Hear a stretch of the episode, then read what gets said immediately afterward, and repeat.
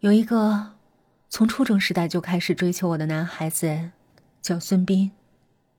跟大部分帅小伙一样，他的头脑里也是空空的。脑袋空空的他，看到漂亮的我的脸蛋儿，怎么能不喜欢呢？他绞尽自己的空脑袋，研究讨好女孩子的各种方法，想得到他们的欢心。但面对我，每次都以失败告终。我虽然暗地里享受着来自周围的羡慕的目光，但从未答复过他。头脑简单的人，执着劲儿比任何人都强。为了继续追我，他特意转到我们学校附近的高中。那一天也一样，他拦住了放学后回家的我。我们交个朋友吧。他的表情中。甚至能看出黑帮的小混子们跪在头目前面表示忠诚时的悲壮的感觉。就在那一瞬间，在我内心的一个角落里，盘踞的阴谋悄悄的抬起了头。但是有个条件，你得答应我一个条件。什么条件？只要你说出来就行。我向他微微一笑。轻轻开了口。约定场所在离学校五分钟路程的公园儿，说是公园儿，那只是一块空地而已。一年前，一个经历过多次失败的人在公园的单杠上吊死后，一到晚上就没人敢来。我把他叫到那里，理由是有要紧的话要跟他说。一直着急亲近我的他，毫不犹豫的咬住了我抛出的鱼饵。我又把孙斌叫到那儿，那家伙得知约会对象不是我，似乎很失望，但他没有拒绝。有眼神的人一下子就能猜到我的意图。我是想让那家伙侮辱他，非常残忍的。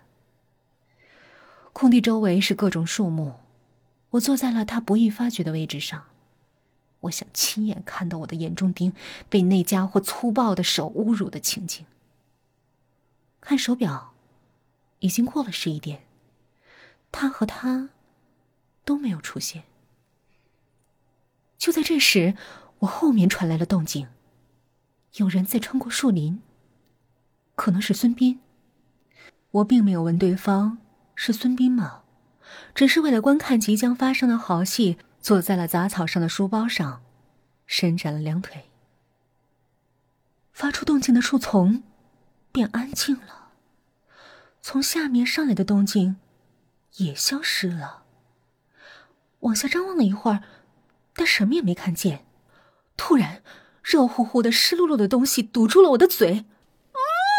从我的鼻孔里反射性的传出了类似于悲鸣的呼吸。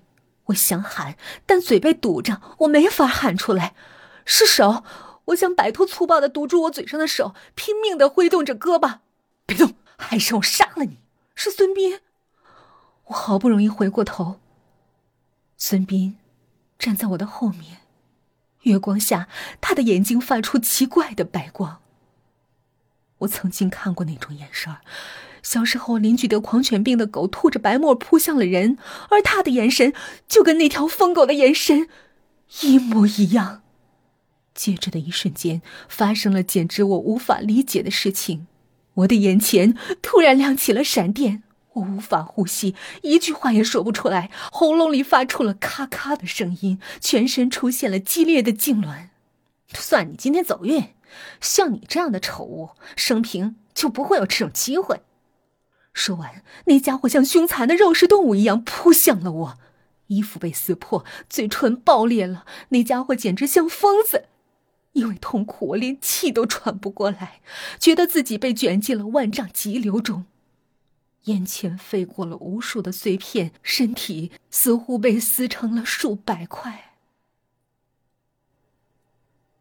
醒来时，那家伙已经不见了，我的周围一个人都没有。月光下，我像破布片一样被抛弃在树丛中。不对，事情出错了。他没来，那家伙竟然强暴了我。是不是那家伙早就认识他，两人携手愚弄了我？或者是利用我的要求想得到我。无数的可能性像残忍的幻影一样在脑子里旋转，但得不出任何的结论。最糟糕的是，难以忍受的浑身的疼痛。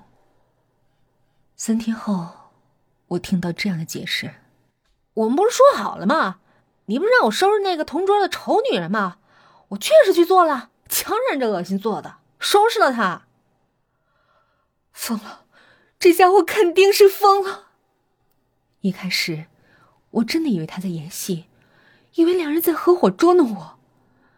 然而，这家伙的空脑袋里是想不出这种阴谋的。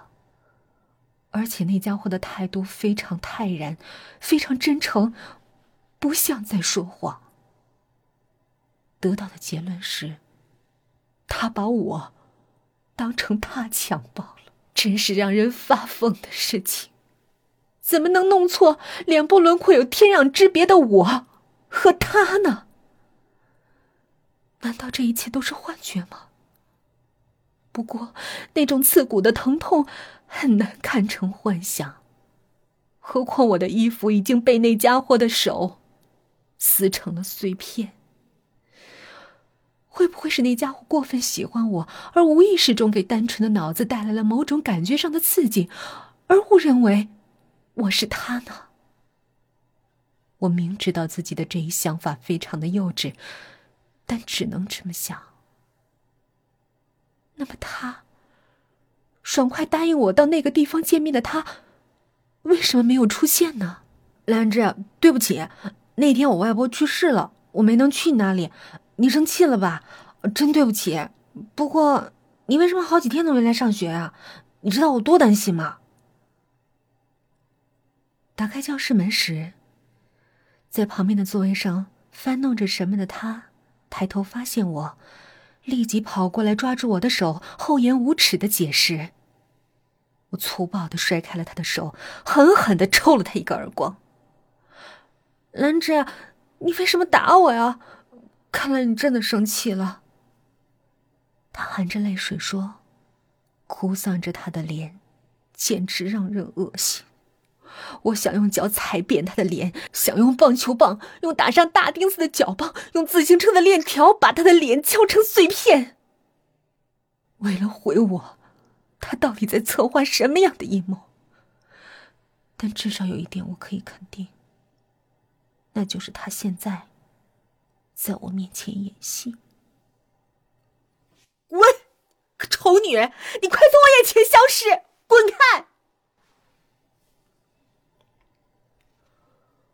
火热的气团顺着喉咙喷到嘴外，我抓住他的头发，使劲的摇晃，把他拽倒在地上，用脚使劲的踩。孩子们拉我，我依然发了疯似的踩他、打他，但我的气并没有消。此后，也继续发生着让我无法忍受的事情。